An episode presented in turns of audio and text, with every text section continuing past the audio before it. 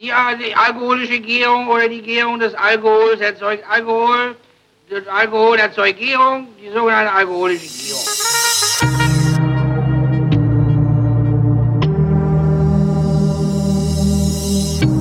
Wer redet, ist nicht tot. Willkommen zur letzten Folge Flaschen vor den Sommerferien. Sind überhaupt, haben wir, haben wir, machen wir überhaupt Sommerferien? Namen Christoph.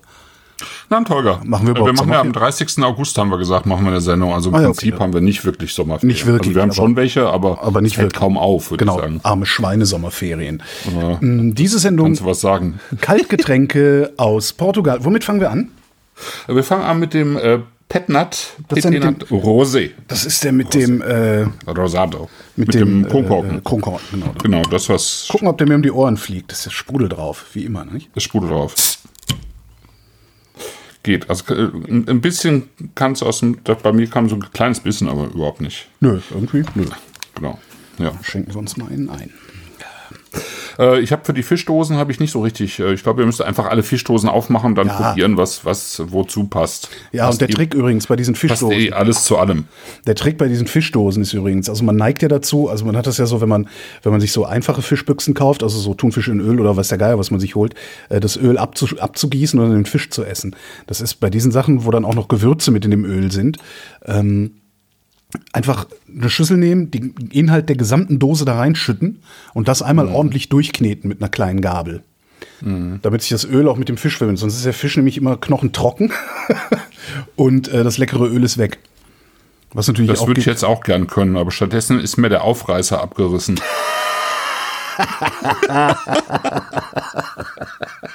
Scheiße. Das kenne ich. Das hatte ich auch schon mal. Und dann habe ich gedacht, ah, Verdammt. fuck. Und habe dann diesen, diesen, diesen Dosenöffner, ne, diesen Büchsenöffner mit diesem Schraubding sie an der Seite äh, genommen. Und ähm, darüber ist mir dann irgendwie, hat's dann natürlich das Öl irgendwie quer durch die Küche verteilt. Naja, es ist. Mm. Esst am besten gar nichts dazu.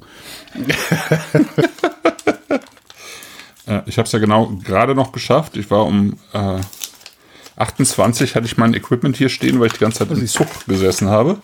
So, aber ich habe natürlich nicht viel gegessen da. Ah, okay. Klar, jetzt habe ich Hunger. Ah, ja, das ist ein bisschen. Kannst du, kannst du mit vollem Mund reden. Das ist doch, das ist doch Ja, das ja, ja, genau. Nee, wenn du redest. Ich rede ja nix. Ja, stimmt. Mist. Ich ist ja diese, ist ja die Sendung, in der hab ich am wenigsten rede. Untersetzer und gleich Öl. Nee, ich glaube, ich, mache das nachher. Das geht alles schief gerade hier. Genau, ich habe auch, ich habe auch So. eben, eben au- aufgerissen, habe gedacht, nee, komm hör auf, du hast so einen kleinen Schreibtisch, das ist alles. Mhm. Aber es riecht jetzt zumindest aus der einen Dose. Nach Fisch. ja auch schön. Ja. Pesca Salto e Vara. Das, das heißt, ça veut dire, Fi- Fisch mit, mit Salz und Wahr Wahrheit. mit einem Körnchen Wahrheit. Salz mit einem Körnchen Wahrheit. Körnchen Wahrheit, genau. Zehn Korn Salz und ein Körnchen Wahrheit. Ja, schön. So. So. Okay. glaub, Hast du dich mal. beruhigt jetzt? Ich trinke mal, trink mal einen Schluck, glaube ich. Brauche ich jetzt mal gerade. Ja, okay, trink mal einen Schluck, trink ich auch mal einen Schluck. Kann man da dran riechen oder ist das sowieso egal? Mhm, Also Rosé ist, ist, also ist aber jetzt nicht Rosé, oder ist, habe ich keinen Rosé gekriegt, sondern Das ist eher so blond, Blanc, Blanc de, fast blonde Noir, aber es Ja, ist schon eine so. rote Rebsorte. Und zwar eine für Portugal völlig ungewöhnliche Rebsorte, ist nämlich Pinot Noir. Aha. Ja, und das liegt irgendwie daran, dass der Thiago Sampaio, das ist nämlich der Mann, der hinter dieser Marke steht, irgendwie im Laufe seines äh, frühen äh, Lebens oder seiner, seiner frühen Auseinandersetzung mit äh, Weinbau irgendwie sich total in Pinot Noir verschossen hat und äh, dann angef angefangen hat, Pinot Noir zu pflanzen am, am Douro. Das ist jetzt eher selten der Fall. Ich wüsste jetzt auch von keinem anderen, der das da gemacht hätte. Und tatsächlich kenne ich den schon, den Thiago äh, Sampaio. Die Weine von ihm, ich weiß nicht, die ersten habe ich, glaube ich, mal von ihm zugeschickt bekommen. Ich hatte mal gefragt, ob er mir was zuschicken würde vor vielleicht zwölf Jahren oder so. Und da war ein ganz hervorragend, äh, also damals hießen die, ähm, hieß das Weingut, oder ich glaube, das heißt immer noch so äh, Folias de Bacco, äh, also die Verrücktheiten des Bacchus. Und ähm, äh, genau, und die, die Weine hießen Olchonope, also irgendwas mit, mit Füßen, da waren auch so Füße drauf. Jedenfalls, äh, das war so eine ganz äh, ungewöhnliche Mischung an Weinen, unter anderem ein total schöner Süßwein, so im Stile eines einer deutschen Bärenauslese von der Mosel, so in etwa. Und dann eben auch ein Pinot Noir. Das Problem war halt nur, dass der irgendwie 15% Alkohol hatte. Wow. Was jetzt irgendwie beim Pinot Noir halt nicht so richtig geil ist. Wie kommt Ja. das dann? Also, Naja, das ist halt, im Prinzip ist das da viel zu heiß für Pinot Noir. Ne? das ist alkoholisierte Marmelade. Ja, so ein bisschen, genau. Das war so ein bisschen flüssige Marmelade. Ähm, ich habe auch, glaube ich, noch ein- eine Flasche davon irgendwo im Keller rumliegen. Aber dann hatte der eben auch ein paar schöne Weine und dann hat er sich halt im Laufe der letzten Jahre auch echt total entwickelt. Also, ähm, also im Prinzip, Geschichte ist die irgendwo im Hinterland des Douro, Alto Douro, also relativ hoch gelegen. Die Weinberge sind so alle so zwischen 500 und 700 Meter hoch, das ist schon ziemlich hoch beim, beim, beim Opa irgendwie mit dem Opa durch die Weinberge und dann Landwirtschaftsschule gemacht, dann äh, aber auch noch ein Universitätsstudium hinterher und einen Agrartechnikerkurs und dann hat er irgendwie ein Praktikum in Oregon gemacht, in den USA und, und das bei einer Frau eben auch, die ähm, Maria Camo Vascolones, die eben total fit in Pinot Noir ist. Und ich glaube, da, da kam das dann, dass er sich in den Kopf gesetzt hat. Ich meine, die Amerikaner machen ja auch sehr, sehr häufig eher so marmeladigere Pinot Noir wenn das nicht direkt an der Küste ist. Ja, und dann hat er noch promoviert über Weinbau in Oregon, ist also ein bisschen da geblieben. Und dann hat er 2007 eben dieses äh, Folias de Baco gegründet. Genau, und dann eben Aber das dann wieder, Jahren- das dann aber wieder in Portugal, ne? das wieder Oder in wie? Portugal. Okay, ja, ja, genau. Dann ist er also zurück in die Heimat und hat äh, nach und nach so ein bisschen, also ein bisschen was, glaube ich, noch aus der Familie bekommen an, an, Weingüt, äh, an, an Weinbergen, eben da in diesem Alto Douro, ähm, also dem hochgelegenen Dourotal, so in der Mitte etwa so ein bisschen hinter Pinhao und ähm, hat dann eben so ein bisschen was aus der Familie bekommen, also das, was, was man da eben noch so häufig hat, also gemischte Sätze ne, mit sich verschiedenen ähm, Rebsorten haben wir auch gleich noch. Und ähm, eine Ecke, wo es, wo man eben die Rebsorte Moscatel Doduro äh, häufig anbaut, kommen wir auch noch zu. Und dann hat er eben ein bisschen Pinot Noir angebaut und ich glaube, irgendwann hat er dann auch gecheckt, dass das irgendwie mit dem 15% Pro- äh, Prozent Alkohol Pinot Noir nicht so genau das Richtige ist. Und jetzt macht er halt diesen, wie ich finde, sehr schönen Pet Nata draus. Ja, Ne? wirklich sehr schön. Und er war auch tatsächlich, glaube ich, der allererste überhaupt, der in Portugal Pet Nat gemacht hat, also sich damit beschäftigt hat. Und hat da eine ziemliche, ziemliche Pet Nat Kompetenz, würde ich mal sagen. Berät auch andere Weingüter. Ja. Äh, Erklär doch nochmal, was ein Pet Nut ist. Das ist Genau, ein Sekt, für, ist Sekt für ein- Hipster, ne? ja, aber eigentlich, es hat sich so ein bisschen dahin entwickelt. Ähm, aber eigentlich ist das ja die ursprüngliche Form des Sektes. Ja, also des Schaumweins. Pet, Pet Nat ist die Abkürzung für Petillon Naturel, also natürliches, äh, natürliche Scha Schaumweinung, Scha Schaum Schäumchen sozusagen. Verschaumweinerei. Das, das kommt halt im Prinzip ja daher, dass, ähm, dass man Wein früher, also die, so wie es sich entwickelt haben dürfte, ist, äh, Wein wurde früher, ähm, ja, in, ich sag mal, in, in Kellern ohne Temperaturkontrolle vergoren und dann wurde es im, im Winter eben sehr kalt. Und äh, dann haben die teilweise aufgehört zu gären und im Frühling wurde es dann eben wieder wärmer, dann haben die wieder angefangen. Und teilweise hat man dann schon die Fässer irgendwie, also bis ins äh, ausgehende 18. Jahrhundert hat man ja eigentlich Wein gar nicht in Flaschen äh, transportiert, sondern nur in Fässern. Ne? Und dann haben die halt irgendwie wieder angefangen zu gären und dann hatte man halt äh, schaumige Weine. So, ne? Ja. Und ähm, das ist auch so die Geschichte von der, von der Champagne am Anfang. Und irgendwann, also mit der Champagne, das hat viel mit der Champagne zu tun, dass man dann angefangen hat, sozusagen das zu versuchen, das Ganze eben zu kontrollieren und in, schon in Flaschen zu füllen und dann erst zu transportieren. Also, ne, also dass du direkt sozusagen Schaumwein auf Flaschen hattest. Und das war eigentlich die Geburtsstunde des Petillon Naturel. Oder man sagt auch ähm, teilweise Methode ancestral dazu, also ursprüngliche Methode. Ähm, man hat also gärenden Most auf Flaschen gefüllt und verschlossen. Und äh, dann hat der, äh, ist er eben auf der Flasche weitergegoren. Und die Champagner, die hat es dann irgendwann eben, ähm, nachdem man das alles so mal so ein paar Jahrzehnte oder 150 Jahre so weiterentwickelt hat, sind die ja dazu übergegangen, dass man einen durchgegorenen Wein auf die Flasche gebracht hat und dann nochmal eben ein bisschen Hefe und ähm, Zucker dazu gemacht hat, so dass es eine zweite Gärung auf der Flasche gibt. Aber das hier hat halt nur eine Gärung gemacht. Also in, im Fass oder im Beton angegoren und dann auf Flaschen gefüllt und dann gärt es da halt weiter. Kann man das denn überhaupt so gut kontrollieren, wenn man gärenden Most auf Flaschen abfüllt? Also Ja, wann hört das ja. auf? Woher weiß ich das? Ja, das kann man ganz gut, äh, weil man tatsächlich ja so ein bisschen die, die Menge an Hefe messen kann und natürlich auch den Restzucker. Und dann kannst du auch so ein bisschen, kannst du letztlich ähm, schon auch sagen, ähm, wo das Ganze hingehen kann. Okay. Ja. Und dann gibt's im Prinzip zwei Varianten, was am Ende dabei rumkommt. Entweder Man äh, schaut auch, dass man die Hefe aus der Flasche kriegt. Das heißt, man muss degorgieren, also ne, Flasche langsam dann irgendwann über Kopf stellen sozusagen. Ähm, und dann äh, so, also äh, sozusagen in den Flaschenhals rütteln und, und dann eben irgendwann aufmachen, sodass der Hefepfropf rausplöppt. Mit dem Schwert. Und, ne, mit dem Sch Nee. Nicht. Nee, das ist dann wieder was anderes.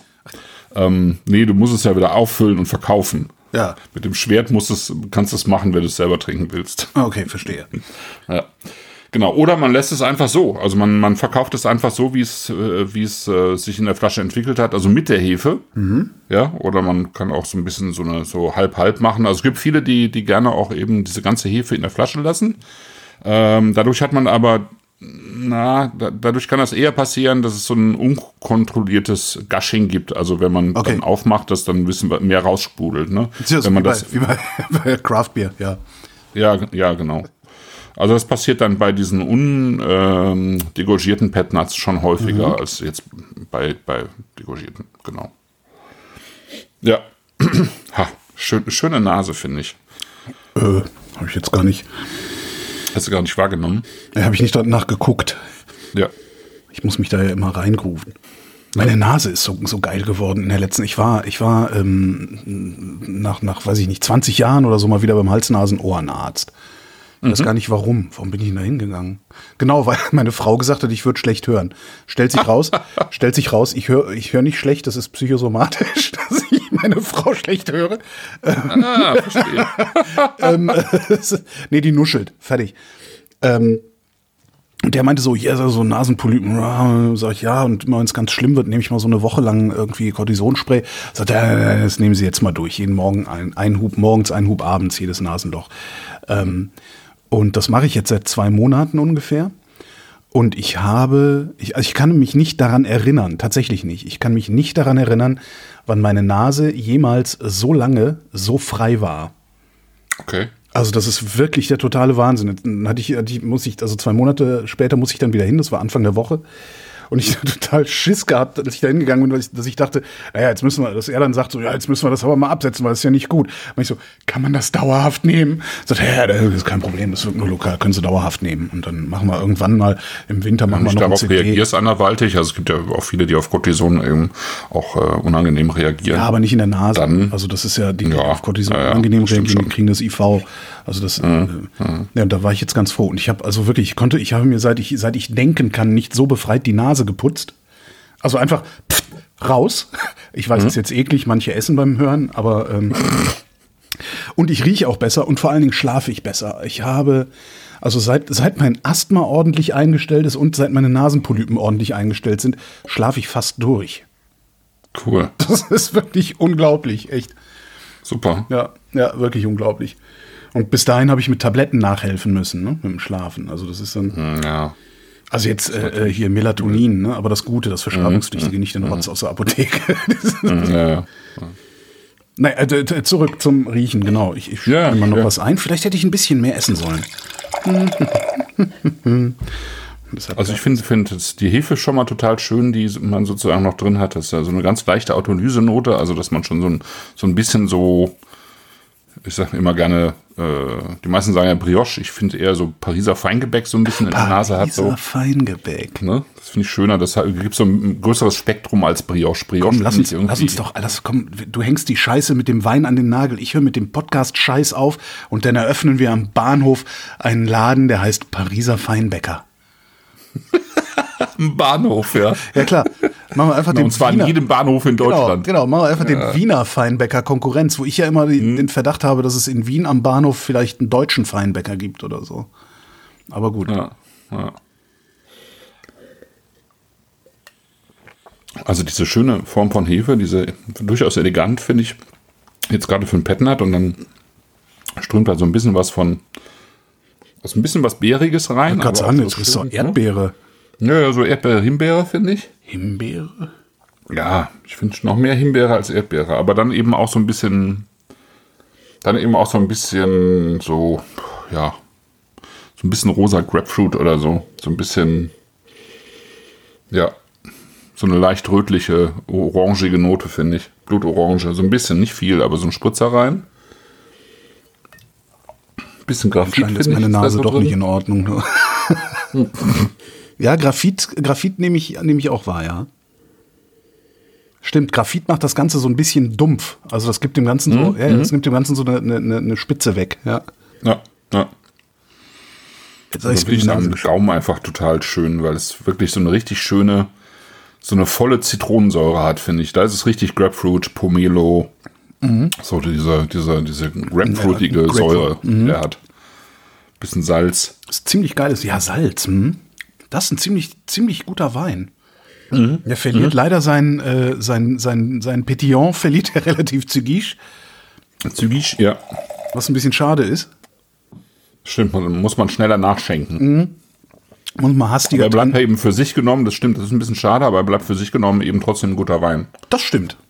Obwohl ich finde, dass er mit dem, mit dem, mit dem Verschwinden der Perlage dann doch ein bisschen flach wird im Mund. So, also ein bisschen. Ja, Es bleibt vor allen Dingen das Zitrische, aber das finde ich tatsächlich schön. Es hat, also wenn, wenn man, wenn, wenn ihr durchschaut, so, wenn du durchschaust, das sind 10,5% Alkohol, der rote hat 11,5 und der weiße hat wieder 10,5, also ist ähm, sehr dezent. Finde ich auch schon mal genau. Äh, gut.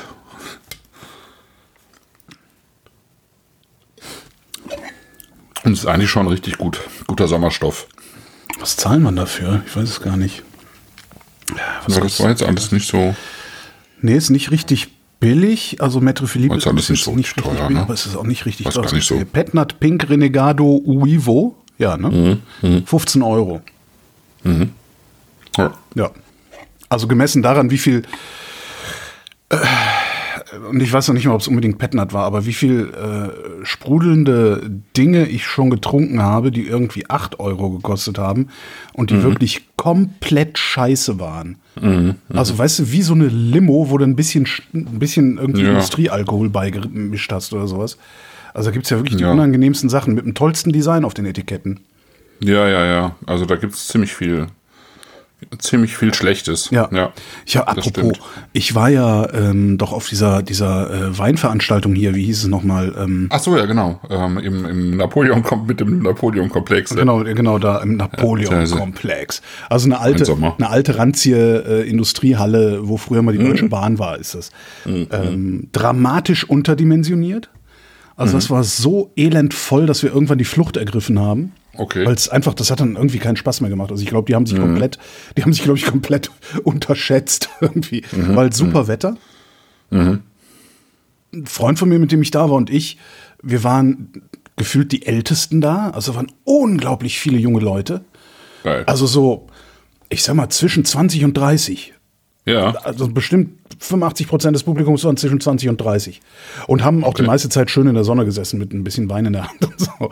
Ähm, und No, man konnte ja schon raus. Man musste jetzt nicht im Komplex bleiben, ne? naja, die äh, Verkostung war komplett innen. Ne? Draußen Ach so, waren nur okay. so ein paar Biertische äh, und überteuerte Imbiss und äh, noch überteuerterer, äh, so, eine, so einen, wo du ein Bier gekriegt hast. Irgendwie. 03. Mhm. Ein helles 03 für einen Fünfer. Weißt du so? Das ist auch, naja. Jedenfalls habe ich da, also dann haben wir gedacht, so, oh, boah, ist so voll, wo gehen wir hin? Man, man weiß ja auch, man, man hat ja auch überhaupt nicht so einen Überblick über diesen ganzen, ne? Also, wenn man jetzt nicht Christoph Raffelt ist, weiß man halt auch nicht wirklich, was man da tut. Glücklicherweise stand Gernot direkt am Eingang. Ah, ja. Ähm, war aber auch ein bisschen gestresst. Und ähm, dann haben wir halt geguckt, so, aus welchem Land haben wir denn noch nichts getrunken? Und sind so ein bisschen rum, war auch ganz interessant, insbesondere Osteuropa. Ähm, Und das aber wirklich mit Abstand geilste, was ich da getrunken habe, ist von einer Firma aus Dänemark mit dem Namen Muri. Hast du von denen schon mal was im Glas gehabt? ja, hatten wir das nicht sogar bei einer Sendung schon mit dabei? Muri? Echt? Äh, letztes Jahr mit, bei der No-Alkohol-Sendung oder hatten wir Muri nicht mit dabei? Das kann sein, dass wir es nicht Also, mit dabei hatten. vielleicht hab Auf- ich- Ja, auf sonst ja, ja, auf jeden Fall. Also das ist Muri, wirklich, das, ähm, das, ist, das ist die Entdeckung der letzten Jahre für mich. Also wirklich, das Ja. ist das, ich, ich fand das das, ist halt, das Problem ist halt, dass es echt teuer ist. ja, mein ne, die Lieber. Flaschen, die, die kosten ja, die kosten ja gerne mal äh, 25 Euro die ja, Flaschen. die, die Einstiegssachen äh, Sachen kosten 25 Ja, Euro. genau. Aber es ist halt, das ist wirklich toll, ja. Nee, hatten wir nicht in der Sendung. Also das sind- Hab das ich nur mal sind, eine Wein am äh, Sonntag gemacht. Das sind alkoholfreie Pseudoweine. Das ist halt nicht so wie alkoholfreie Weine, also wo ein Wein gemacht wird, der wird dann entalkoholisiert oder sowas, sondern das Mhm. sind wirklich überkomplexe Säfte.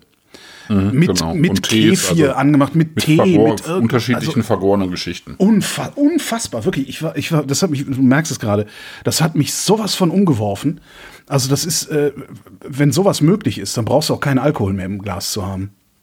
Genau, also zum Beispiel Passing Clouds, das ist der weiße. Ja, der hat der halt Wahnsinn. irgendwie, der hat Stachelbeerwein, also äh, der hat da nur, also die haben ja ein bisschen, ne, 0,4 Prozent oder ja, so. Ne? irgendwie ganz wenig. Äh, Quittenkefir, Jasmintee, irgendwelche Quas äh, da mit drin oder ähm, was echt super geworden ist, was ich am Anfang nicht so gut fand. Mhm. Äh, aber die haben sich echt auch weiterentwickelt in den letzten Jahren. Äh, Nuala, also der rote, Ja. Äh, den fand ich äh, beim letzten Mal auch total abgefahren. Da ist irgendwie so Johannisbeerschalen drin, Johannisbeersaft, Schlehen, äh, Ja, den, fand, Kamillenblüten, den fand mein Begleiter, Malz, den fand mein Feigen. Begleiter am besten. Den, den, ich fand den Passing Clouds am besten, weil ich bin halt billig. Ja, ja, ja, ja. Nee, ist Nein, sehr, sehr cool. Das Wirklich unfassbares Zeug. Also ich, ich habe schon Angst, äh, also sagen wir mal so, wenn, also glücklicherweise ist der Passing Clouds im Moment ausverkauft in der, in der Vinikultur. Ähm, sonst wäre ich da nämlich hingefahren und hätte wahrscheinlich äh, mich ruiniert und hinterher wäre ich noch nicht mal besoffen gewesen. Aber äh, wirklich, also es ist die, die Empfehlung. Muri ist wirklich. Also hätte hätte ich nicht gedacht, dass das möglich ist.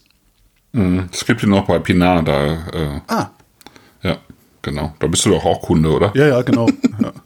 ist, ist irgendjemand nicht Kunde bei Pinard? Ich weiß gar nicht. Ja. Die haben noch alle vier da. Also es gibt ja zwei verschiedene Rosé-Varianten. Ja. Eine, die die mit dem äh, mit einem bekannten dänischen Restaurant zusammen gemacht haben. Das ist natürlich Genau. jetzt blöd, ne, weil ich ja jetzt in Urlaub fahre demnächst. Und Mhm. Wenn ich das jetzt bestelle, dann kommt das an, dann geht das zurück. Das ist natürlich auch doof. Ne? Da sagst du auch was tatsächlich, weil ich fahre ja auch in Urlaub und wir treffen uns da ja, weil Ach wir ja, gerade nach Dänemark fahren und äh, ich fahre ja nach Möhne eine Woche und ich hatte mich total darauf gefreut, in dieses Restaurant zurückzukehren, was ich letztes Jahr Ja. entdeckt habe und jetzt haben die einfach geschlossen. Also die hatten nämlich auch Muri auf der Karte. Geil. Die haben einfach mal geschlossen und äh, Greta und ich waren todtraurig. Äh, weil es echt besonders war, einfach ein ganz besonderer Ort. So, den Ort gibt's auch noch, das, äh, ja, aber irgendwie, ich weiß auch nicht, was da passiert ist. Ich habe auch keine Antwort bekommen auf Echt, du hast, Frage, du hast gefragt? Also, ist. krass. Ja, ich dachte mal, ich frag mal. Aber ich habe, weiß nicht, ob das irgendwo im Spam gelandet ist oder was auch immer. Das heißt aber, ich muss es jetzt irgendwie hinkriegen, dass ich mir äh, die Sachen bei Pinar bestelle, bevor ich diese Sendung veröffentliche. Sonst ist das dann nachher Genau, auch oder du guckst, weil das ja ein dänisches Produkt ist, ob du das nicht irgendwo bei dir in der Ecke auch äh, Dann, wenn wir in Dänemark jetzt sind, Urlaub kaufen kannst. Ja, Ja, ja. Wäre natürlich eine ist Möglichkeit. aufwendig. Na, weiß ich Dann bringe ich dir Back in Box mit. Ah, cool. Äh, die, die drei, Hat die, natürlich Alkohol. die drei, die ich dir, die, die du mir noch schuldest, oder, oder wie viele sind das? Zwei? Ich weiß es gar nicht mehr. Äh, die du mir noch schuldest. Nee, die du mir Oder noch zumindest die, äh, die, hier, die hier noch rumstehen. genau, ja. die aus, France, aus Frankreich, die du mitgebracht Auch hast. aus Frankreich, genau. Ja, nee, ja, bring mal mit. Also, äh, ich habe dann auch noch Bring ein mit. bisschen äh, Tesch auf dem Bus. Achso. Ja. Das kriegen wir, irgendwie kriegen wir den Abend schon rum. Ja, ja. Uivo Renegado wäre der zweite Wein. Es geht weiter? Der rote. genau, ich mache mal mit dem roten weiter und dann machen wir weiß zum Abschluss, damit du nicht zu viel Pelz auf der Zunge hast nachher.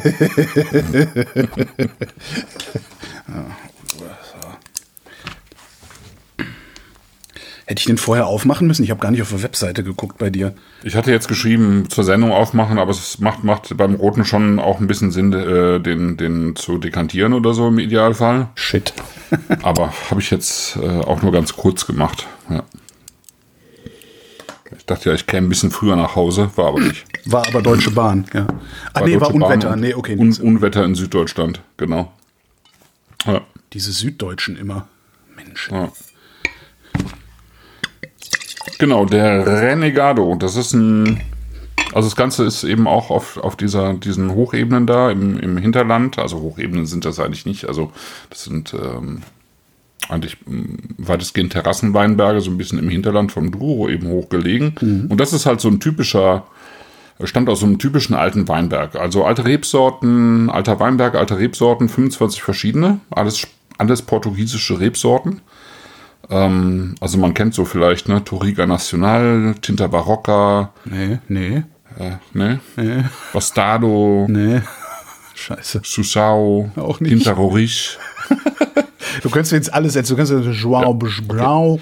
Du kennst Alvarinho, du kennst Ja, ja. Alvarinho. Ja, ja, genau. Gouveio, Verdeo, Malvasier, das sind alles weiße Rebsorten, die stehen aber mit den roten zusammen. Das hat man früher immer so gemacht. Genau. Äh, 80 Jahre alter Weinberg. Ist, ist, das nicht, ist das nicht irgendwie total scheiße? Also, weil du dann, dann hast du irgendwie, äh, weil du ja, du, du machst ja dann wahrscheinlich zwei Lesen oder lesen die dann auch einfach alles gleichzeitig und äh, Genau, die lesen alles gleichzeitig. Das war, Okay. das hat man früher häufig so gemacht. Also, also der, die, die typischen Weine früher waren eigentlich, ähm, so wild gemischte Rebsorten im Weinberg. Also Okay. man hat teilweise schon auch gesagt, wir machen jetzt nur, nur weiße Rebsorten oder nur rote, aber häufig hat man eben auch wild gemischt. Also rote, weiße und graue zum Beispiel. Ne? Also den schönsten Rosé, den ich kenne, das ist ja der äh, Vignes Métier von Roc de Sange, wo wir letztes Jahr im Oktober waren. Der hat ja rote, weiße und äh, graue Rebsorten, also ähm, ne, Grenache Gris und Carignan Gris und so, also ne, so wie Pinot, Pinot äh, Gris, also Grau, Grauburgunder, ne? Also so kupferfarbene Schalen, die dann aber auch ordentlich schon Farbstoff bringen, wenn man sie irgendwie ein bisschen auf der Ma- Maische stehen lässt. Also eigentlich gibt's, wenn man so will, gibt's eigentlich drei verschiedene Farbvarianten von, von Trauben. Hat sich nur nicht so eingebürgert. Und das haben, hat er tatsächlich alles ähm, zusammen gelesen, so wie man das früher auch gemacht hat. Also man hat in diesen Weinbergen dann eine Leitrebsorte, und zwar die, die so etwa in der Mitte reif wird normalerweise. Ne? Also wie, wie das hier ist, bei denen weiß ich jetzt nicht, aber ein klassischer deutscher gemischter Satz, da ist eigentlich immer Elbling mit drin. Die Rebsorte Elbling. Und wenn der Elbling äh, reif ist, dann reif war, dann hat man den, diesen Weinberg gelesen. Und dann hatte man im Zweifelsfall ein paar Rebsorten drin, die so ein bisschen überreif waren und aber auch ein paar Rebsorten, äh, die noch gar nicht so richtig reif waren. Und das Verrückte ist tatsächlich, es gibt ja Winzer, die haben mal Versuche gemacht, ähm, so, ich sag mal, die eine Hälfte des Weinbergs so zu lesen, wie man es immer gemacht hat, nämlich alles zusammen. Und dann auf der anderen Seite die andere Hälfte des Weinbergs äh, so zu, also getrennt zu lesen, die Rebsorten immer nach der, äh, nach dem besten Reifestadium und die dann eben nach und nach rausgeholt, nach, äh, einzeln vergoren natürlich und dann den gesamten Saft zusammengekippt, ja. Während bei dem anderen eben alles zusammen vergoren wurde. Und der zusammen vergorene Wein, obwohl, obwohl da überreife und zu, zu wenig reife Trauben drin waren, war immer der bessere Wein, interessanterweise. Ja. Finde ich ganz spannend. Ja. So, ja. Entschuldige bitte, aber der hat eine wunderschöne Nase. Wirklich. Ich auch. Ja. Also, die, Ja, es ist, ja. also wirklich So. eine wunderschön, also wirklich wunderschön. Das ist so, so wie, also das hat, das hat in der Nase so was Marmeladiges, aber überhaupt nicht diese, diese, diese barocke Üppigkeit, die eine Marmelade normalerweise hat, sondern dabei so eine, wie so eine, so eine, Ist eher wie Gelee, ne? Im ja, Gelee, sowas äh, so, Im so Gegensatz ein zu. bisschen zu, zu gesalzen Marmelade. vielleicht auch noch, äh, frisch und, und, und wirklich toll. War der im Fass? Der war im Fass, ne? Äh, ich glaube, der ist in Beton ausgebaut. Beton, tatsächlich. Mhm. Ja, ja. Ich finde, der hat auch ein bisschen was von. Also er hat so ein bisschen äh, äh, äh, Karamell, Vanille, hm, so als wäre er im Fass gewesen. Stimmt, aber er hat eigentlich nicht das typische Holzaroma. finde Ich, ne? ich finde, er hat, er hat tatsächlich so, einen- so einen ganz leichten Touch von Holunderblütengelee, so. Und er hat wirklich so gelbe, weiße und rote Früchte irgendwie gemischt. Und ich finde, er, er, wirkt irgendwie seidig an der Nase schon. Ja. Das hat sowas, Ja, ja. ja, sowas Sanftes ja irgendwie. der kann im, am, am Gaumen kann der nur enttäuschen, fürchte ich. Versuchen wir es mal. Versuchen wir es mal.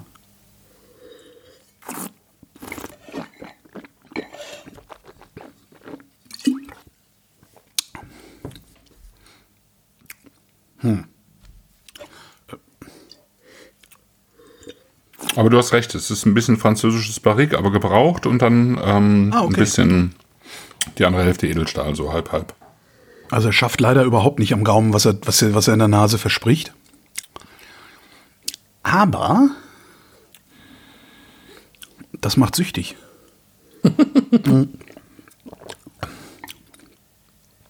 Also ich denke, es ist nicht zu pelzig. Nein, also null, hat, null. Ne? Also überhaupt nicht, merke ich nicht. Ja, ja, ja, genau. Es hat einen ganz feinen Das- leichten Gerbstoff drin. Ja, aber ja, Ja. aber das er ist hat nicht das Duftige am Gaumen, was er in der, in der Nase hat.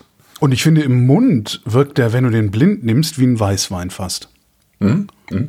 Also so im, im, im Nachhall nicht mehr. Also im Nachhall merkst du so nach was weiß ich einer halben Minute oder sowas, dass du so so hinten hinten an der, an der Zunge hinten ähm, also außen, an der Zunge hinten außen so einen, so einen leichten adstringierenden Effekt hast. Und das kenne ich von Weißwein eigentlich nicht. Also daran würde ich, also daran würde ich festmachen, dass es ein Rotwein ist, aber das ist auch das Einzige, woran ich es festmachen würde.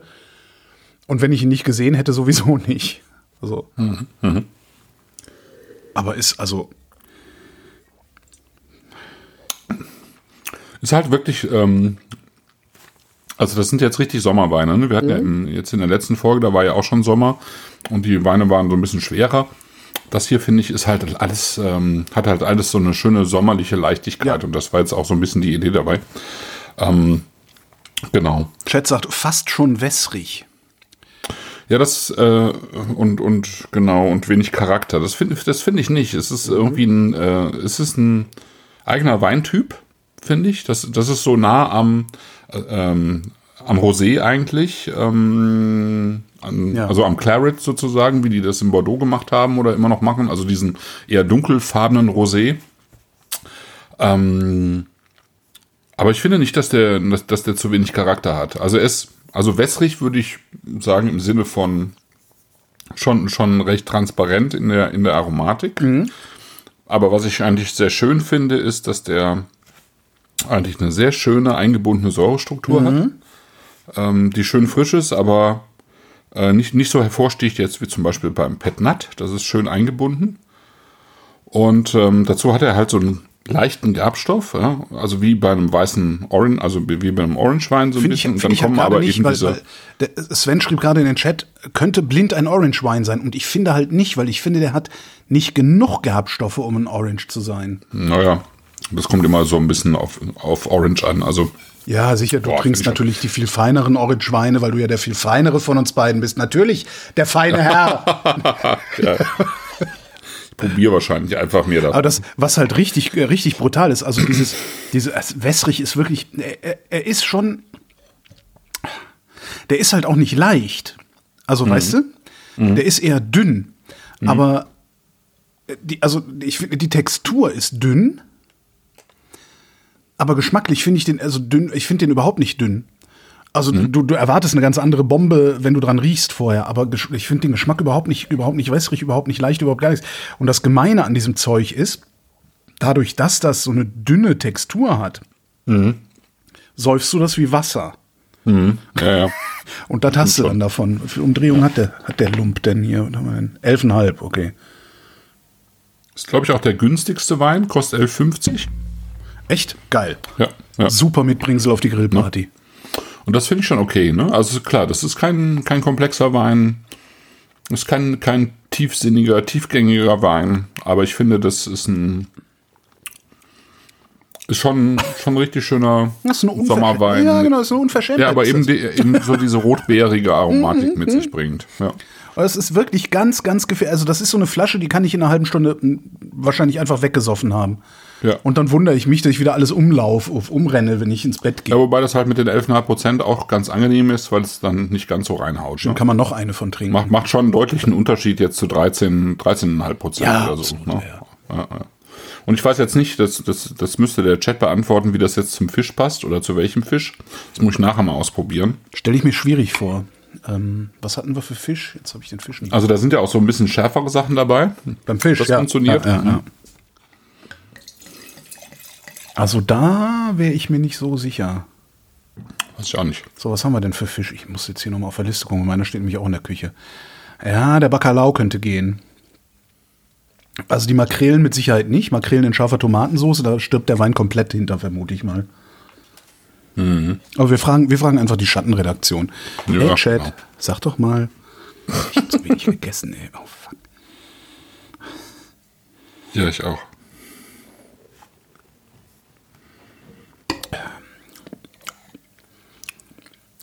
Also Also wirklich. Ein bisschen gefährlich, was ich immer. Ja, das, das ist einfach Van de Swaff, wenn man wenn man es französisch aus, ausdrücken will. Das ist einfach. Ähm, was? Vin de Soif? Äh, ja, Vin de Soif ist ja, ist ja also wenn man es übersetzt, Saufwein oder Trinkwein oder Ah. Bistrowein irgendwie, ja, was, Ja, was genau. irgendwie früher in, findest du ja in Frankreich eigentlich auch nicht mehr, aber früher hast du sowas in Frankreich zur Mittagszeit im Bistro getrunken, ja. So, und dann hast du Siesta gemacht. Und das Tolle ist halt auch, aber ich, ich finde halt auch, also das ist wirklich toll. Du kannst halt, du kannst zu dir gr- zum, zum Grillen gehen und kannst halt deine Freunde, die Weinnerds sind, kannst, den kannst du den hinstellen, mit denen kannst du dann drüber reden. Und die, die keine Weinnerds sind, mit denen kannst du einen saufen und das mit demselben Produkt. Das ist schon cool. Also, weil der ist halt, sobald du, sobald der, sobald du dran riechst, ist das was ganz anderes als das, was du trinkst. Und das ist echt, ich finde das ganz schön. Also, ich finde es echt super. Ja. Weil das ist halt ne, einer der Tricks, wenn man, wenn man so beim Trinken ist, ist ja auch äh, nicht jedes Mal, wenn man äh, sich zuprostet oder anstößt, dran einen Schluck zu trinken, sondern einfach sich zuprosten und dann mal dran zu riechen und den dann wieder wegstellen. Das ist ja so einer der Tricks, mit dem man den Abend ein bisschen vielleicht eine Stunde oder so länger durchhält. ähm, und, und das kann man da total gut machen, weil du hast halt jedes Mal, wenn du dran riechst, hast du, hast du ein, eine Sache und wenn du das trinkst, hast du eine andere Sache. Also ich finde, die, das, das passt nicht zueinander, obwohl es total super ist. Mhm. Verstehe. Ja. Ich sollte vielleicht auch mal, ich sollte dir, ich sollte dir Konkurrenz machen. Ich sollte anfangen, über Weine zu schreiben. Ja, mach doch. Aber eben auf meine Art. Ja, ja, also das, ja, warum nicht? Also es gibt ja irgendwie jetzt auf äh, Instagram, ich, äh, ich weiß nicht, wie lange er das durchhalten wird, ja. aber es gibt äh, Milton Sidney Curtis, der sitzt irgendwo in Baden und der macht halt, im Prinzip macht er so ein bisschen, äh, der macht Weinbeschreibungen im, so ein bisschen im Hip-Hop-Style, wenn, wenn du so willst, ja. Ja. Äh, und ich finde es ziemlich cool. Okay. Ich finde also ich lese, lese das gerne. Ja. Milton. Milton Sidney Curtis. Okay. Ähm, Ja, aber ich mache jetzt nicht. Former Social Media Avoider turned wannabe Influencer. Copywriter, Wine Lover, CDS.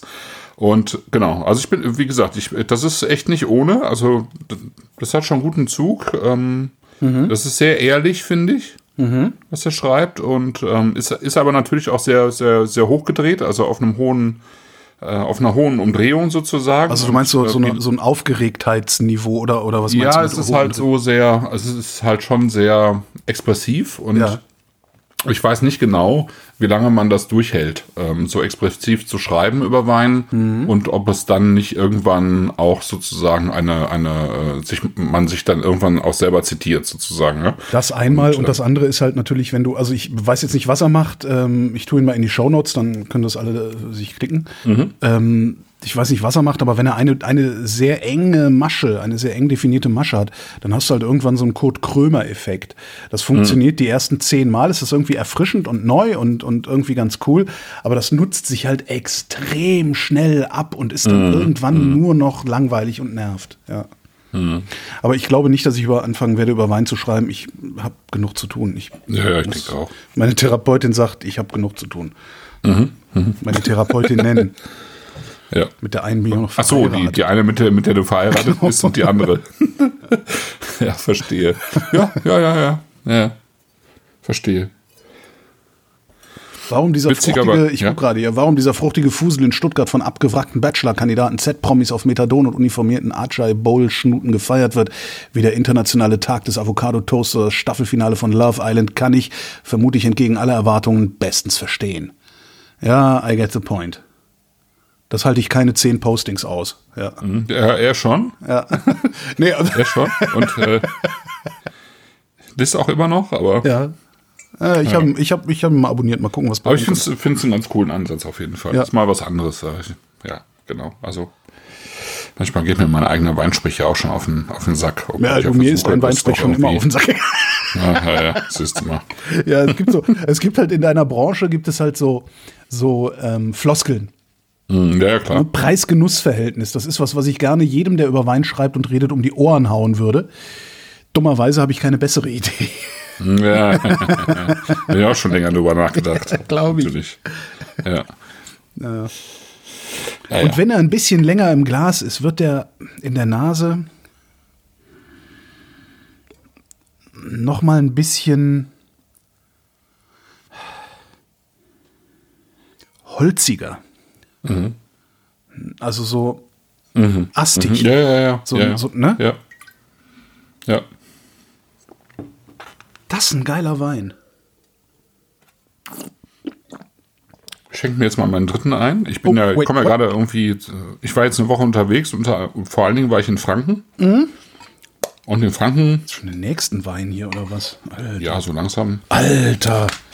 In Franken äh, äh, zeigt sich halt äh, wahrscheinlich das, was es im Amduro schon länger gibt, nur dass die halt die angepassten Rebsorten haben im Gegensatz zu Franken. Mhm.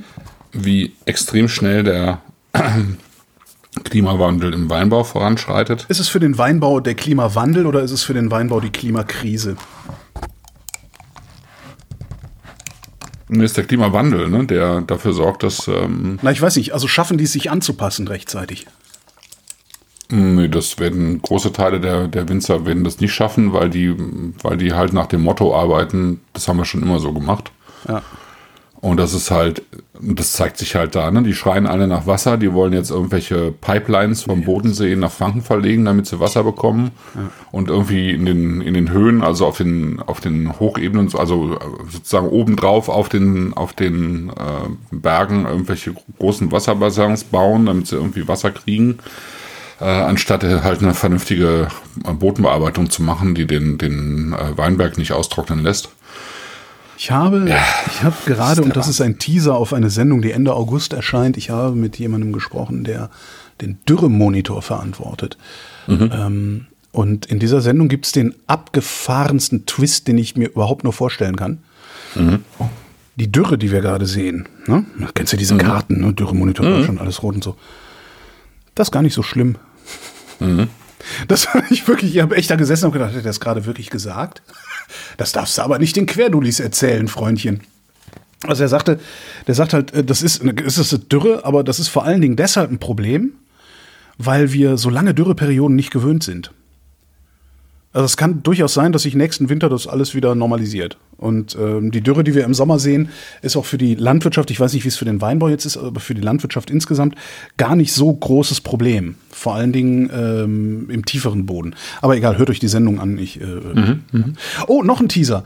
Ähm, ich weiß ja nicht, vielleicht ist ja auch der ein oder andere Weinnerd oder die eine oder andere Weinnerdin ähm, hat vielleicht Lust am. Nee, ich muss es anders anfangen. Christoph, was machst du denn eigentlich am 21. August? Am 21. August, oh, ähm, müsste ich jetzt in den Kalender gucken. Soll ich mal in den Kalender Guck gucken? doch mal in den Bin ich da Kalender. möglicherweise in Köln? Bist du da möglicherweise in Köln? Ich könnte möglicherweise in Köln sein. Ja, das ist ja ein Ding, Christoph. Ja. Ich, findest du eigentlich auch Leute immer so gruselig, die, wenn sie mit dir reden, immer wieder deinen Namen sagen, Christoph? Äh, ja, wenn das, so ist- häufig vorkommt, finde ich das ist auch total- ganz ich gruselig. Warum machst du das? Warum machst du das Ja, mit mir? ja. Ja. Ja. Ja. Nein, das ist also sozusagen die Einladung hier. Ähm, am 21. August, äh, nicht die Einladung an dich, du bist eh eingeladen, weil das ist ja sowas ähnliches wie ein, wie ein, wie ein keine Ahnung, wie nennt man es denn, Betriebsfeier oder so, aber kommt halt immer keiner. Doch Hellfeld war mal da und stand dann da und hat sich irgendwie 50 Nerds angeguckt, die alle mindestens 30 Jahre jünger waren als er und ist dann wieder nach Hause gegangen. aber ist ein lieber Kerl. Äh, Odonien 2023, nee, Odonien 23 findet statt am 21. August 2023 im Odonien in Köln. Ähm, Bier, Softdrinks und äh, wenigstens eine Köfte pro Nase, je nachdem wie viele Leute kommen. Äh, letztes Jahr hatten wir 10 Kilo, das war ein bisschen wenig für die wenigen Leute, die da waren. Dieses Jahr würde ich ein bisschen mehr besorgen. Also äh, Bier, Softdrinks und Köfte äh, gibt's äh, vom Haus. Und äh, wer will, kommt vorbei und bringt noch irgendwas mit. Salat, Grillgut. Also wir haben da einen Grill, ähm, Brot, Snacks, Bier, Wein, was auch immer. Nur wer was mitbringt, bringt bitte 10% mehr mit, als er oder sie selber verbraucht, weil dann ist für alle gesorgt, nämlich auch für die, die nichts mitbringen können. So ähnlich wie das mit den Podcasts funktioniert. Ein paar Leute finanzieren uns Podcaster und alle anderen, die nicht können. Oder wollen. Genau, oder wollen. Die dürfen halt trotzdem mitmachen, weil es funktioniert in der Mischkalkulation. Also, äh, 21.08. Schreibt euch das in den Kalender, kommt vorbei, äh, fände ich lustig. Und erwartet bitte nicht, dass da irgendwie eine Bühne ist, wo dann äh, irgendwie so Christoph und ich auftreten. Nee, und das machen wir noch mal Heizefights irgendwann an anderer Stelle. Genau. Das Schöne an Odonien ist, und ich hoffe, dass das auch immer so bleibt, das Schöne an Odonien ist, dass nicht ich der Entertainer für alle bin, sondern alle sich mit allen entertainen, weil da sehr viele Leute sind, die einfach ungefähr gleich dicken, weil sie halt den Quatsch sich anhören, den ich so. Weil sie nicht alle gemeinsam ertragen. Genau. Seit Jahren. Seit Jahren, genau. Irgendwann kriege ich Ja. Dresche. Es gibt aber darum, mindestens eine, eine Gemeinsamkeit. Ja. Genau, aber wenn es irgendwann gefährlich wird, äh, darum mache ich das ja in Odonien, weil da ist direkt der- Puff gegenüber und dann hole ich mir halt einfach die Knochenbrecher aus dem Puff und sage, hier Jungs, ich habe ein Problem, könnt ihr mir gerade mal helfen? ja. Vielleicht hilft's, vielleicht auch nicht. Vielleicht sagen die auch, ne, dann kriegst du jetzt echt erst recht, auch, na egal.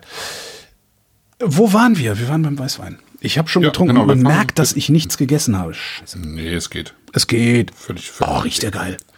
Ja, ja. Boah. Genau, also das ist so, ne, das ist so ein bisschen Maischevergärung ähm, in, in Reinkultur, würde ich sagen. Ja? Also wir haben jetzt hier tatsächlich diese, diese Moschkartell-Trauben, also ähm, so eine typische äh, südländische Rebsortengruppierung. Ist nicht mal eine Familie, weil Moschkartell ist irgendwie ähm, es gibt 30 verschiedene Varianten davon und sie sind teilweise nicht mal miteinander verwandt, aber man hat sie irgendwie Moschkartell genannt und sie sind alle südliche, eigentlich alles vor allen Dingen Mittelmeer-Rebsorten. Das hier ist ja jetzt nicht mehr Mittelmeer, das ist ja schon, aber es ist halt eine, schon Süden und heiß. So. Interessant ist, die halt ist- sehr gut klar. Er ist dunkler als das, was wir vorhin als Rosé bezeichnet haben. Es, ja, ja, ja, das stimmt. Also er hat schon eher so kupferfarbene ähm, T- Trauben heute und war halt vier Monate auf der, auf der Maische. Also das ist schon richtig orange. Ne? So vier Monate Mazeration, das ist richtig orange. Ja. Dafür ist Und, aber äh, vergleichsweise wenig Orange. Also äh, farblich jetzt ist er Ja, schön. Okay. ja, das ist jetzt, ja, Brause. ja. Ähm, Brause. Brombeerbrause.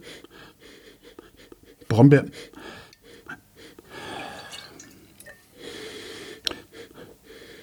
Ähm, schwarze Johannisbeer-Brombeerbrause.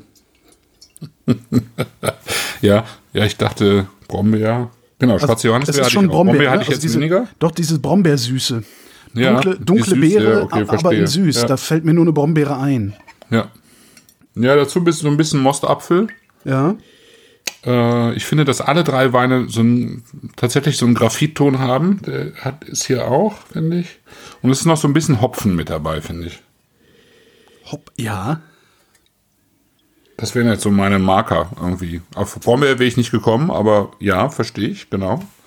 Aus dem Chat. Ähm, auf jeden Fall Johannisbeere. Zitronen-Orangentat, Ja, okay. Solero-Eis, Maracuja. Maracuja? Nee, das habe ich auch nicht, gar nicht. Also was ich noch so ein bisschen habe, ist, äh, ist halt so ein bisschen muskatig, also so ein bisschen äh, Das, Ja. das, ja, ja. Das ist dumpf, Rosen, äh, Rosenwasseraromatik. ja, ne? so dumpf exotisch. Ne? So, so ein, Ja, ja, also, genau. also dumpf im Sinne von nicht spitz, nicht scharf, nicht, nicht Ja. Und, und irgendwas Reifes, äh, Orangiges. Also es ist nicht Orange selber, vielleicht so ein bisschen Kumquat oder so. Also es ist auf jeden Fall so ein Spritzer äh, ähm, ja, Agrumen, Zitronen, also Zitrusfrüchte mit drin. Der Chat ist Aber jetzt- verstärkt der Meinung Maracuja und ich finde das auch. Das, und das ja? ist dein, das ist Okay. dein, äh, dein, dein, wie nennt man das denn? Deine Zitrusfrucht, also deine exotische Frucht. Es ist, glaube ich, Maracuja. Weil Maracuja hat ja auch sowas Orangiges. Boah. Ne? Hopfen, Holunder. Geil, Ja, geile Nase. Blüte, ne? Nicht, nicht roter Holunder, also nicht der Genau. schwere Sanddorn. rote, also Holunder, genau. Sag mal, was ist das eigentlich? Also ich, ich, ich kriege kein Maracuja in die Nase, aber Okay. ja, wenn ihr es sagt. okay. Also bei Maracuja gehe ich am ehesten mit, wenn es darum geht, Okay. irgendwas Orangenes zu haben. Ja. Sag mal, wo ich Sanddorn sage, was ist das eigentlich mit dem Sanddorn? Haben die alle einen an der Waffel? Machen die da, also magst du das? Nee. Sanddorn Marmelade, Sanddorn Bonbons, Sanddorn Schnaps, Sanddorn dies, Nee, das Sanddorn kannst du damit, Ist nee, damit kannst du mir auch fernbleiben. Das irgendwie. ist doch Felgenreiniger. Ich meine, machen die das, weil da nichts anderes wächst bei denen da oben? Oder warum machen die so ein Sanddorngewese? Ja, genau, weil, weil das. Also ich meine, es ist ja, Also- das hat einen extrem hohen Vitamin C-Gehalt. Ja, das toll, hat, gesund. hat Ascorbinsäure auch. Also, Ja. ja, ja. ist halt die Frage. So, genau. Äh, nee, ich, Ja, das ist auch so gar nicht mein, meins irgendwie. Also ich finde, finde auch, weil es so recht penetrant ist. Also ich tue mir das nicht mal ins Müsli, weil es dann irgendwie so schnell die, die restlichen Aromen überlagert mit so einem komischen. Ja, nee, also. Sanddorn, der Ketchup Gottes. es ist, also so, das erinnert mich da immer dran. Also ich finde Ketchup eine ganz fürchterliche Erfindung, weil alles, was man mit Ketchup würzt, hinterher nach Ketchup schmeckt. Und nach nichts anderem. Tropi Frutti schreibt gerade Niklas in den Chat und das, das ist, das Ding riecht nach Tropi Frutti. Das Ding riecht nach Tropi Frutti, aber im guten Sinne. Also nicht wie Tropi Frutti. Okay. Nicht wie Tropifrutti im schlechten Sinne. Grauenhafte. Ich finde ja, so, so Weingummitüten aufreißen ist das zweitschlimmste nach Frikadellenpackungen aufreißen. Oh Gott, ja. Überhaupt so jede Form von, von Aufschnitt oder so aufzumachen, ist wirklich fies. So, Gaumen.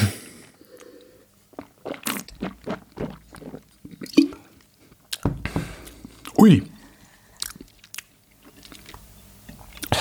Ui.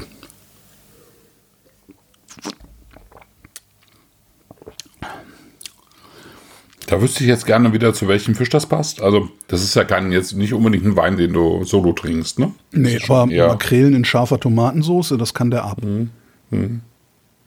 Ja, Also er hat so viel Grip, das kann, das kriegt er, das nimmt er, das nimmt er weg. genau. Also, Der hat mehr Grip als der rote und der hatte eben auch dieses Herbe dabei und ähm, wenig Frucht. gar keine. Ne? Also in meinem, in meinem, also bei, an meinem ja. Gaumen ist da praktisch keine Frucht mehr, sondern nur noch Herbes. Genau. Ja. Und das ist jetzt Aber- kein Wein, den ich jetzt empfehlen würde, den solo zu trinken. Aber wenn du jetzt irgendwie beim Grillen bist und irgendwie Gemüse auf den Grill schmeißt und ein Mhm. bisschen Fisch und ein bisschen Wurst und so, dann funktioniert das super. Der, also der, der, der wird, ich glaube, dass der jede beliebige äh, Kräutermarinade oder sowas wegstecken kann. Ja, locker wegsteckt. Naja. Also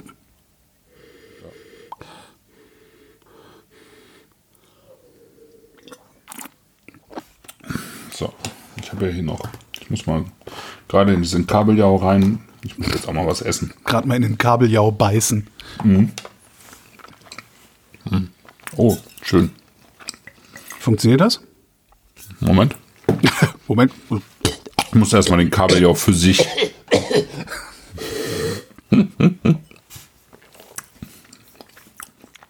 Ah ja, das geht schon. Aber das schon, also trotz, Ist noch nicht ideal, aber es pusht halt schön die Säure im Wein. ja, Stört, stört sich auch nicht gegenseitig. Ja, ja. Ist jetzt kein, kein großartiger Effekt, finde ich. Aber.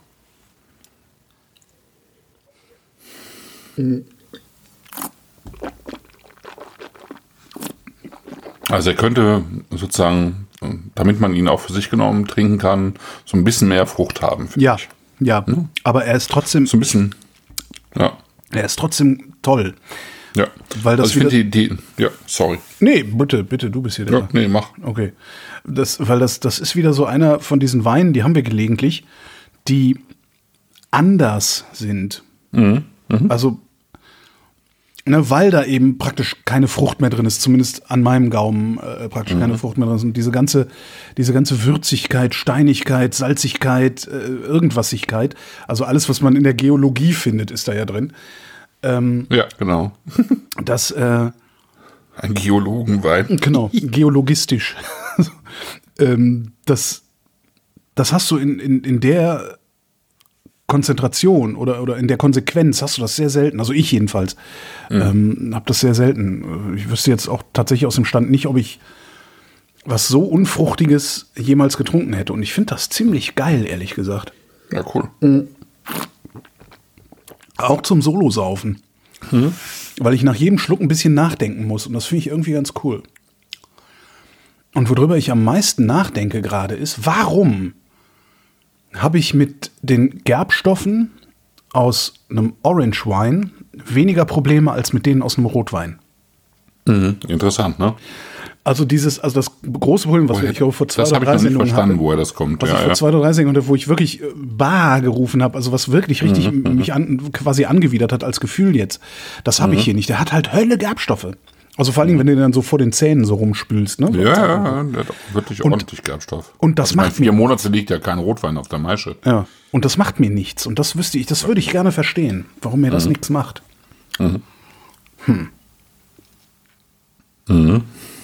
Das würde ich auch gern verstehen. Also. vielleicht mal mit jemandem darüber unterhalten, der sich da vielleicht auskennt. Kennen wir vielleicht einen Sensoriker? Mm, Vielleicht Jo. sollten wir da mal hinfahren zu unserem Bekannten, der Sensoriker ist.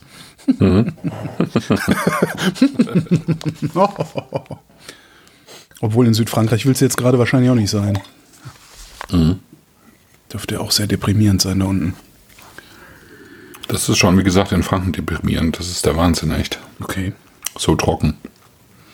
Und wir hatten am Sonntag, gut, es war überall heiß, da, da hatten wir dann 38 Grad. Ne? Ja. Im Weinberg waren es 60. Das ist schon brutal. Wann wird das zu einem Problem? Also, weil vielleicht ist das ja im Moment, vielleicht ist es, ist, ist, was genau macht das? Was genau macht die Hitze genau jetzt im Weinberg? Also, was hätten die jetzt lieber im Weinberg? Naja, die Hitze macht, also die Trockenheit, also es ist ja komplex.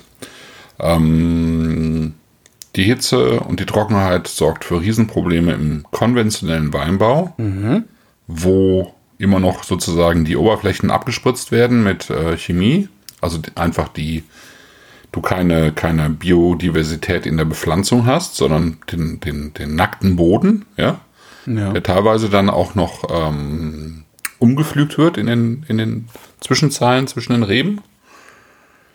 Da kannst du dir vorstellen, dass das alles komplett austrocknet. Zumal Ja. die dann mit dem Schlepper da durchfahren. Das Ja. heißt, du hast dann immer noch diese verfestigten Rinnen. in Ja, ja, ja, ja, ja. Verdichtung. Kranplätze müssen Genau, verdichtet die werden. Verdichtung. So. so, jetzt stell dir vor, so, das hast du auf der einen Seite. Auf der anderen Seite hast du Weinberge biologisch bewirtschaftet, die lassen, die lassen die Begrünung stehen, die, äh, die setzen sozusagen äh, da alles Mögliche eben rein an, an Stickstoffpflanzen und ähm, anderen Pflanzen. Die lassen die auch stehen, die, die, die, ähm, wenn überhaupt, dann machen die die einmal mit der Walze platt, so ähm, wenn die, wenn die zu stark sozusagen konkurrieren mit den, mit den Rebstöcken um, um Wasser oder was auch immer, Nährstoffe, dann machen die die einmal mit der Walze platt, dann wird daraus Stroh oder Heu. So. Aber der Riesenunterschied ist, der Boden wird nicht aufgerissen und unter dem Heu oder unter den Pflanzen bleibt der Boden tatsächlich, bildet sich eine Humusschicht, die du im, im, im konventionellen Weinberg nicht hast. Und mit allem Bodenleben, was dazugehört, ja, also Regenwürmer, äh, Mikroben und so weiter, Pilze, hast du in dem anderen Weinberg nicht. Der, wenn, wenn, du hast da wirklich Weinberge, da, da hast du 20 Zentimeter voneinander entfernt einen völlig ausgetrockneten Klumpen Erde Ja. und, einen in hell, Ja. so, ne? Und dann hast du einen braunen, lockeren Boden, den du in der Hand zerkrümeln kannst, so, ne? So, das ist der Unterschied schon mal in der, in der Idee, wie, wie ich einen Weinberg ähm, Ja. pflege, sozusagen. Das heißt aber, dass äh, ein, ein solches, also solche Witterungsbedingungen, wie wir jetzt haben, äh, überleben die, ich sag mal, die, die, die äh, Discounter-Weinproduzenten überleben das nicht. In, in manchen Teilen, äh, genau, überleben die das nicht. Aber So, die, die Weine, die wir trinken, also die Winzer, die, von denen wir trinken, die überleben das, weil die halt anders umgehen mit ihren Böden. Genau, deswegen lege ich auch so einen Wert darauf. Ne? Also, das ist, ähm, genau, genau so ist es. Also, der Schritt, den ich noch weitergehen wollte, war, du hast ja, also der, der große, der, die große Veränderung im, im Klimawandel ist ja unter anderem, dass du heutzutage kaum noch Landregen hast, ja, der sich Ja. über Stunden hinweg zieht, sondern meistens nur noch Starkregen, wie wir das jetzt auch unten im Süden hatten, wo ich jetzt irgendwie mit der, mit der Bahn gekämpft habe, weil es halt Unwetter gab. Und diese Starkregen, die, die sorgen ja dafür, dass du innerhalb kürzester Zeit ähm, eine, eine, ein, ein Wasser auf die Fläche bekommst, was du normalerweise in vier, fünf Tagen bei einem vernünftigen Regen bekommen würdest. Und in diesen trockenen Weinbergen fließt dieses Wasser einfach vollständig ab Ja. durch diese von den Schleppern äh, erzeugten Regenrinnen im Prinzip, ja. Aber die nehmen natürlich die ganze Zeit Oberboden mit, ja. Dann hast du unten eine, eine braune Lake oder ja, einen braunen Brackwasser. Brackwasser, ja. Und hast aber, hast aber immer eine Schicht von, von Oberboden verloren. Und Oberboden wieder zu erzeugen, braucht halt Jahre normalerweise, ja. Ähm, naja, haben wir ja also- gesehen bei, bei äh, Tom Lübbe, wie lange der daran Ja. arbeitet, diesen Boden aufzubauen da unten in Frankreich. Ja, genau. Also es ist irgendwie, es ist schon ziemlich bitter. Und wenn du dann da durchfährst, dann siehst du halt eigentlich exzellente Steillagen da in Franken, die, die aber jetzt schon eigentlich katastrophal aussehen, weil die, die Reben sind irgendwie hellgrün statt dunkelgrün. Da merkst du schon, die, die, die, die, die haben Mangelerscheinungen. Mhm. Äh, die, die Erde ist trocken und fest und ähm, ja, und dann schreien die nach, nach Bewässerung. Ne? Also es ist irgendwie verrückt. Und dann war ich bei einem der besten Weinbauern eigentlich in Franken beim Stefan Fett, äh, beim Stefan Krämer, mhm. der auch Landwirt ist, Biolandwirt seit den 80er Jahren. Also sein Vater hat das auch in den 80er Jahren umgestellt und er ist das irgendwie seit den 90er, 2000er Jahren. Bei dem sieht es halt anders aus. Und der ist aber interessanterweise für seine Biolandwirtschaft, ist der so ein Vorzeige-Naturlandbetrieb, äh, der äh, sich dazu verpflichtet hat, auch ähm, bei Rat und Tat zur Seite zu stehen, wenn sich Leute dafür interessieren, umzustellen Ja. auf ähm, biologische Landwirtschaft. Ne? Nicht Biodünn, nicht Esoterik, gar Ja, nichts, ja, einfach, einfach- biologische ja. Landwirtschaft. So, da, da steht der mit seinen Terminen auch immer in der, in der, in der Landwirtschaftszeitung drin, die alle lesen da, ne? alle Landwirte. Und dann hat er mich gefragt, in den letzten zehn Jahren hat er 80 Termine angeboten, äh, wie viele Leute sich in den, bei den 80 Terminen wohl gemeldet hätten. Oh Gott. Rat mal. Ähm, äh, äh, fünf. Also Ja, es waren drei. krass. Ja.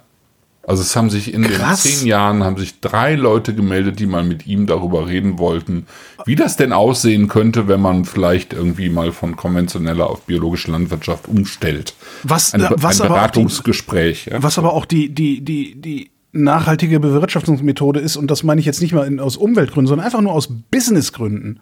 Ja. Also das ist, also wenn ich das richtig verstanden habe, dann ist eine Biolandwirtschaft, also Bio-Weinbau, äh, mit einem gesunden Boden äh, auch gut fürs Geschäft, vor allen Dingen gut fürs Geschäft. Weil die können in zehn Jahren dann überhaupt noch Wein machen. Was erwarten die Ja, denn dann, was genau. sie in zehn Jahren tun? ja. EU-Subventionen nehmen. Äh, Ja, genau. Oder eben nach, nach Bewässerung schreien, ne? So, also wie sie es jetzt im Weinbau schon machen. Das ist äh, irre. Also es ist wirklich irre. Aber das äh, spie spiegelt natürlich auch. Äh, also ich meine, ich meine, wenn du den Deutschland-Trend ansiehst, dann haben wir halt einen, äh, den, den überwiegenden Teil der Gesellschaft, die eigentlich nichts ändern wollen. ja. Und so ist es da halt auch. Ja. Also insofern muss es einen auch nicht wundern. Ja. Ja. Also wir wollen nichts ändern im, im Gro, im Großen und Ganzen hier. Und hinterher zahlen wir Äh, alle. weil war ja schon immer so und uns geht's ja gut und äh, wollen wir auch behalten und, ähm, und, und der Rest wird, glaube ich, im Wesentlichen einfach schlichtweg ausgeblendet. Ja, und hinterher zahlen wir alle mindestens Ja, ja, 10 klar. Euro für eine Flasche Wein. Allerdings die, die die für 3 Euro kaufen, merken nicht, dass sie eigentlich noch 7 Euro aus ihrem Steuersäckel draufgezahlt haben. Ne?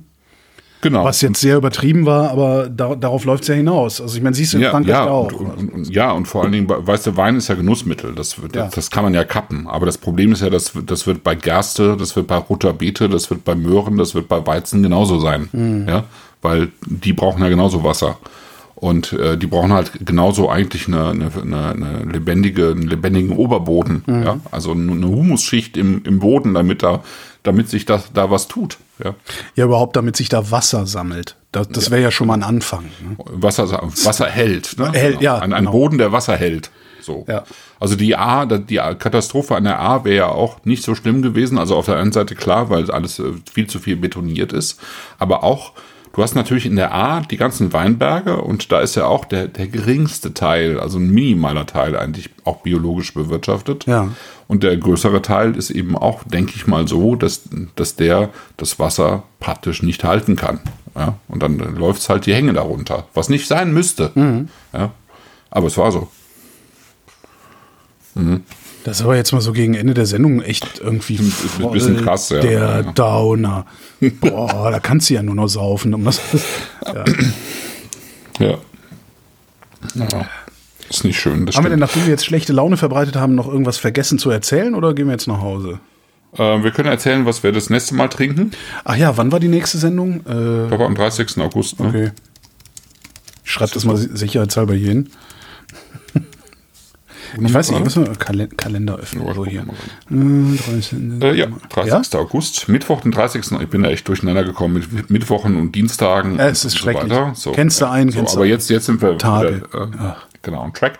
Und ich habe ja irgendwie in der, bei mir vor ein paar Wochen habe ich mit Arno Lenz über sein Projekt Klar Fruchtfermente gesprochen.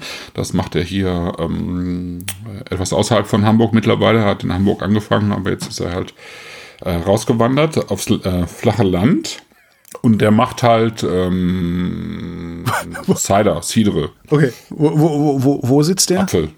Ähm, der sitzt, äh, jetzt muss ich überlegen, wie das äh, Grob, Ding Reich, grob, grob äh, Bundesland. Ähm, ja, äh, ich habe jetzt irgendwie gerade so ein bisschen.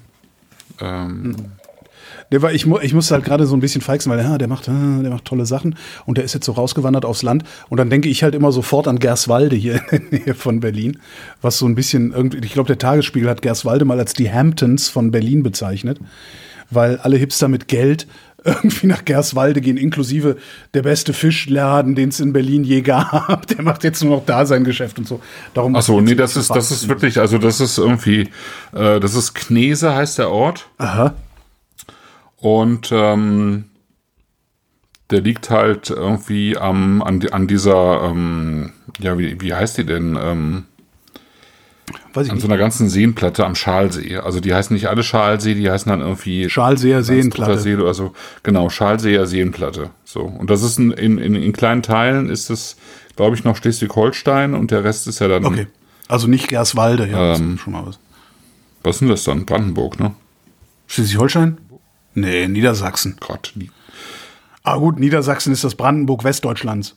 Nee, nee, das ist ja teilweise schon, schon, oh Gott, ich bin, Egal. bin ich ein bisschen aufgeschwommen. Egal. Ja, so ein bisschen Ost. Ihr, ihr äh, dürft nicht vergessen, ja. Christoph hat Long Covid. Ja? Der ist Ja, ein das bisschen doof. Ja, genau. Ja, genau.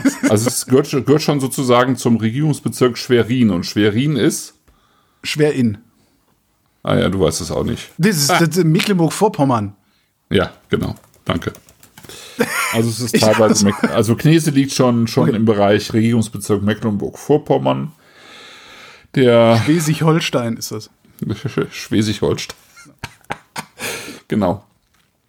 Und er hat ähm, vor ein paar Jahren eben diese Klar Fruchtfermente gegründet, hat, hat sich jetzt ähm, äh, zusammengetan mit jemandem, der, der eben dort in Knese schon lange eine Mosterei betreibt, äh, eben auch alte, alte Apfelplantagen hat mit unterschiedlichsten alten Rebs, äh, nicht Rebsorten natürlich, sondern Apfelsorten.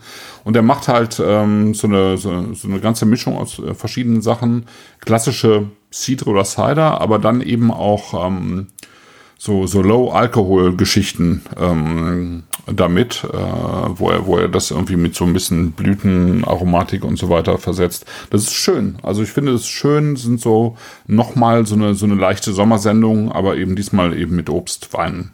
Ähm, Obstweine im Sinne von äh, vergorener Obstsaft mit 10% oder äh, ein halbes Äh, Prozent? sowohl als auch, ne? Also Okay. äh, zum einen ein klassischen Cidre, der hat ja auch keine 10%, der hat ja eher so 6, 6 oder sowas. wenn überhaupt, ja. 6, 7, 8. Äh, Nee, eher, überhaupt. eher Und dann- 4, 5. Ne? Ja, ja. Genau. Und dann gibt's halt die. Moment. Guck mal gerade nach. Jetzt geht er. Ach, mir reicht's, ich gehe. Entschuldigung. Dann gibt's halt die, ähm, zum Beispiel den sogenannten Pomcat. Das ist ähm, was mit Apfel und ähm, Hopfen. Etiketten. Also Genau, und das hat. Äh, das hat wahrscheinlich so um die 3% irgendwie so. 3,5 Prozent. ja, genau. das ist ja ein Ne? So was Leichtes, ja, genau. aber Session Ape. genau, in dem Session. Fall eben Mary. Genau, hat er verschiedene Sachen, also Mary Jane zum Beispiel. Mary Jane.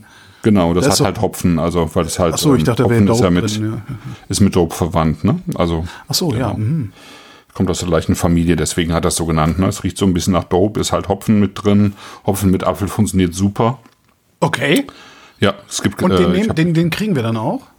ja, ja, ich glaube schon. Okay, cool. Ja, ja, ja. Genau. Ja, cool. Ja, das ist ganz schön, denke ich. Ja, Ja, dann gehen wir jetzt nach Hause. Schöne Ja, ausgesucht. Also jeder einzelne davon, jeden einzelnen davon würde ich äh, in größeren Gebinden kaufen, wenn ich äh, noch Wein kaufen würde. ja. Was ich schön, natürlich tue, mich. weshalb ich morgen wahrscheinlich zu Maître Philippe fahren und größere Gebinde davon kaufen werde. Genau, Maître Philippe, also die Anaïs hatte auch extra für uns bestellt, eine größere Menge. Echt? Das hatten wir schon im letzten Jahr abgesprochen, genau. Ich wollte eigentlich die Sendung mit den, mit den Uivos schon im letzten Jahr machen, dann gab es Okay. aber gar nicht genug Menge mehr und dann haben wir es halt ähm, vorbereitet tatsächlich für diesen Monat. Genau. Die Mini, äh, Ja. im Chat steht gerade, die Mini-Küchlein aus dem Paket schmecken auch geil zum Abschluss. Jetzt muss ich doch noch mal in das. Paket gucken. Äh, Maître Philippe, wenn du bei Maître Philippe was bestellst, die werfen immer so eine Handvoll Bonbons dazu in die Packung. Ja, Und anscheinend haben sie irgendwas reingeworfen, was äh, M -U -U -U -U, also Mu im Chat als Mini-Küchlein äh, interpretiert. Keine Ahnung, ich habe sie nicht gefunden. Und, aber ich, ich weiß, ich habe, als ich das Paket aufgemacht habe, ich gedacht, ey, sonst doch immer Marzipan bei. so. Vielleicht gibt's das da noch. Dann, das heißt, ich kriege heute Abend noch was Süßes. Das ist doch auch ganz schön. Okay, Ja. auch schön. Das Problem ist nur, wenn ich, wenn ich zu Maître Philippe fahre, kaufe ich direkt wieder einen Sechser Poiré. Was ja irgendwie das geilste Sommergetränk aller Zeiten ist. Also Birnen-Cider oder Birnen-Cidre. Und der hat irgendwie nur 2% oder so. Den kannst Im, du Im Englischen nennt man es Perry. Perry. Und ich äh, habe jetzt äh, im, im letzten Wein am Sonntag habe ich einen Iren vorgestellt, der Perry macht in, ähm, in Süddeutschland. Ein Ire, der heißt Perry und macht Perry nee, in Derry. Perry. Nee, nee, Nicht.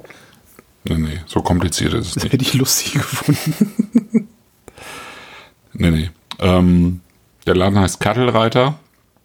Und der Mhm. Wie heißt Ire der? heißt Barry Kertelreiter. Kertelreiter. Genau, du, du musst ja einfach mal diese Sendung vom vorletzten Sonntag anhören. Kertelreiter Das ist der Cider. Barry Masterson, der macht da Ja. in, in Shefflin's äh, macht der Perry und Cider. Coole klingt aber auch wie irgendein Ort in Irland, Schottland. Ja, nee, ja, ja, ein bisschen, ne? In den, der macht den, der macht Cider in den Shefflin's.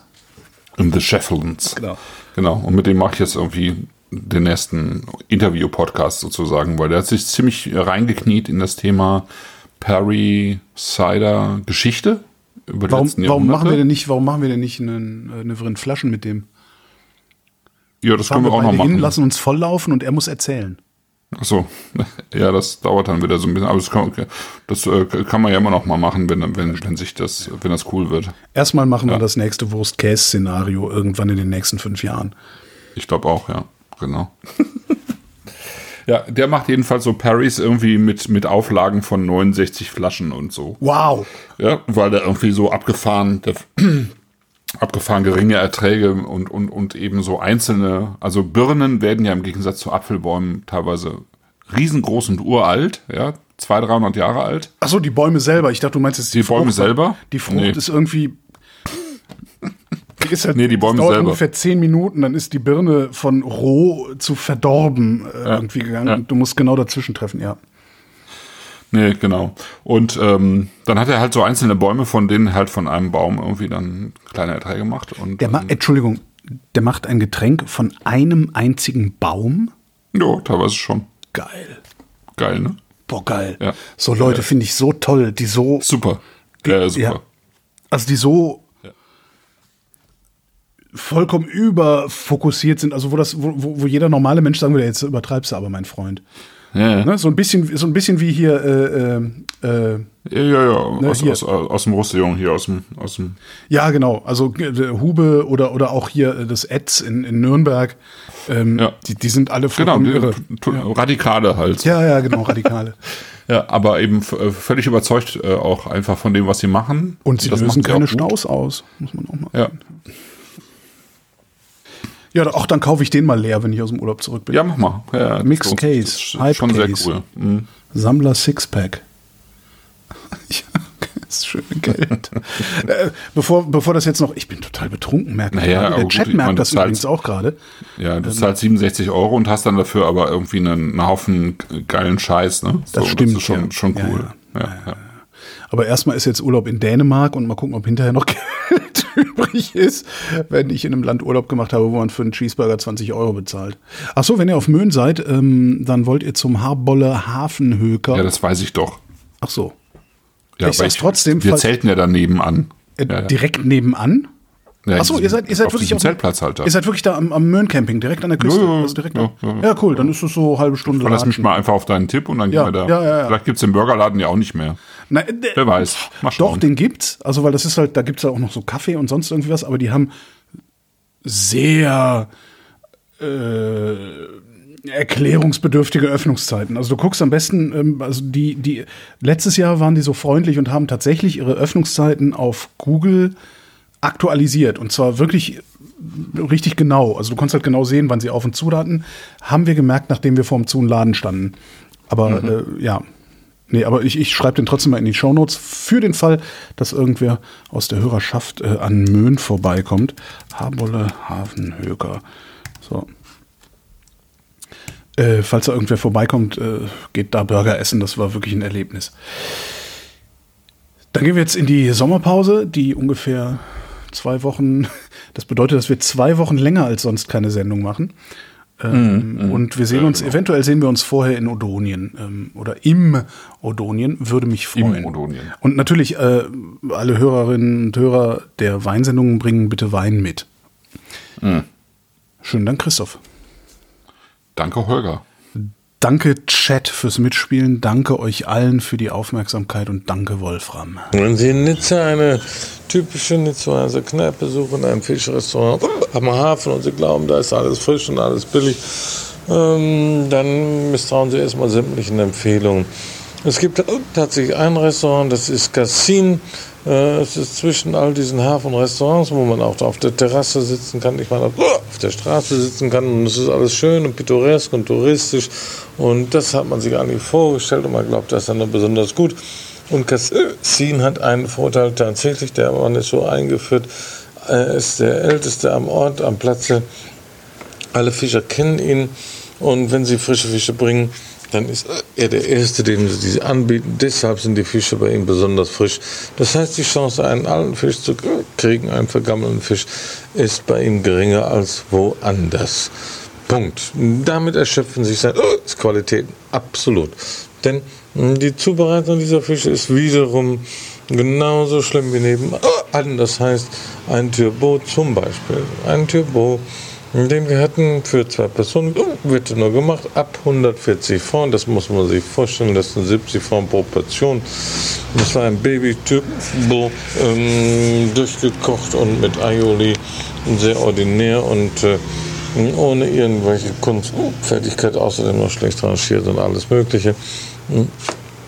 Es lohnt einfach nicht, dort zu essen, weil der Preisunterschied ist, fehlen die 15 Prozent, die neben mir draufstehen. Aber sonst kosten ein Typ auch nicht mehr als 70, 70 80 Franc in einem guten Restaurant. Diese Unterschiede lohnen einfach nicht.